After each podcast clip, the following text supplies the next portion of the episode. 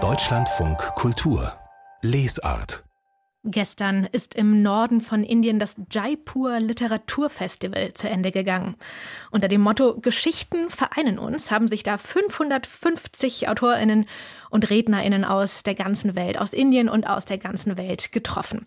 Dabei hatte das Literaturfestival in Jaipur mal recht klein angefangen. 2006 kamen in die Pink City Jaipur, berühmt ja für ihre rosafarbenen Gebäude, gerade mal 18 Autoren. Seitdem ist aber dieses Literaturfestival jedes Jahr gewachsen. Antje Stiebitz berichtet. Die Musiker tragen Turbane und spielen traditionelle Klänge aus dem indischen Bundesstaat Rajasthan. Die Besucher des Literaturfestivals der Stadt Jaipur wandeln an ihnen vorbei durch den bunt geschmückten Garten des Hotels Clarks am Meer und steuern dann eins der insgesamt fünf Veranstaltungszelte an. When, uh, when Als ich begann, die weiblichen Romanfiguren zu schreiben, haben sie die Erzählung in hohem Maße übernommen. Und als sie sich entwickelten, habe ich es als faszinierend empfunden, wie sie sich, vor allem über die Generationen hinweg, gegeneinander ausgespielt haben.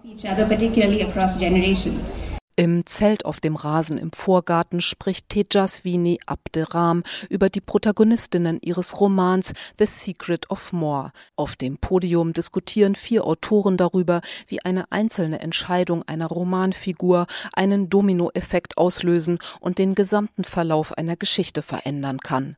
Vikram Chidram, Autor des Romans Mansur, erklärt, wie wichtig Nebenfiguren sind. Every single person we write about jede Person, über die wir schreiben, spielt eine ganz besondere Rolle. Jedes platzierte Wort hat eine Vorsehung. Jedes geäußerte Wort weist klar in eine Richtung. Und jeder Charakter schlägt Kapital aus der Handlung und bringt die Erzählung voran.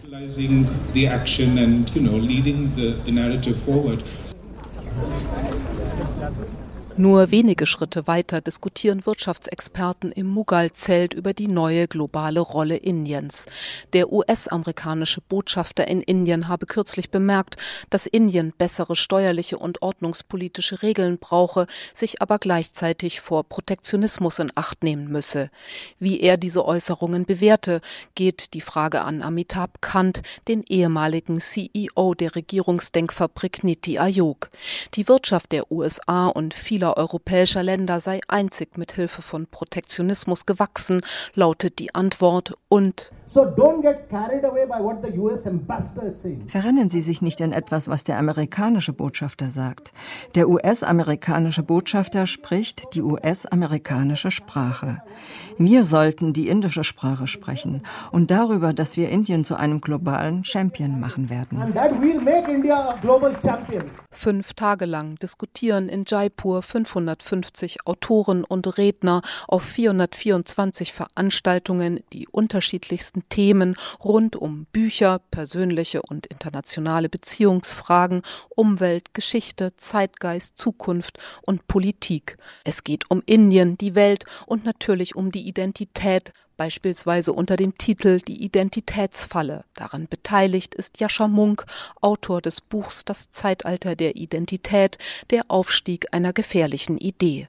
Er kritisiert, dass nicht nur die politische Rechte, sondern in den letzten Jahrzehnten auch Teile der Linken zu stark auf die Stärkung von Gruppenidentitäten setzten. Und das halte ich für einen Fehler, äh, trotz der, des idealistischen Anstrichs ist das letztlich ein Rezept, um Leute in ein Nullsummenspiel äh, zu verstricken, in dem Mitglieder verschiedener äh, ethnischer, religiöser Gruppen gegeneinander kämpfen werden. Diese Politik, erklärt der in Deutschland geborene amerikanische Professor für Politikwissenschaft, hofiere, auch wenn es um historisch diskriminierte Minderheiten gehe, den gleichen Instinkt, den die AfD in Deutschland oder der indische Premier Narendra Modi ansprechen würden. Anstelle uns nur als die Repräsentanten einer bestimmten Gruppe zu verstehen, so Jascha Munk, sollten wir lieber erkennen, was wir gemeinsam haben. First story है हाँ, Tarun Kumar ist Leiter des Fachbereichs für Hindi der Patna-Universität und beobachtet das Literaturfestival in Jaipur seit Jahren.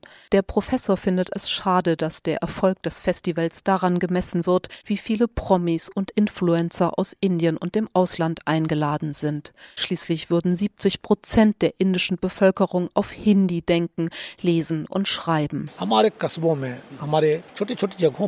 In den kleinen Städten Indiens gibt es sehr viele gute Autoren. Würden Sie an diesem Festival teilnehmen, wäre es viel erfolgreicher. Denn manche von ihnen sind bislang unentdeckte Talente. Für die meisten der circa 400.000 Besucher jedenfalls gingen am Montag inspirierende und kontroverse Tage zu Ende, deren Ideen sie, genauso wie die unzähligen neu erstandenen Bücher, mit nach Hause nehmen. Ein ertragreiches Literaturfestival also in Jaipur. Gestern ist es zu Ende gegangen.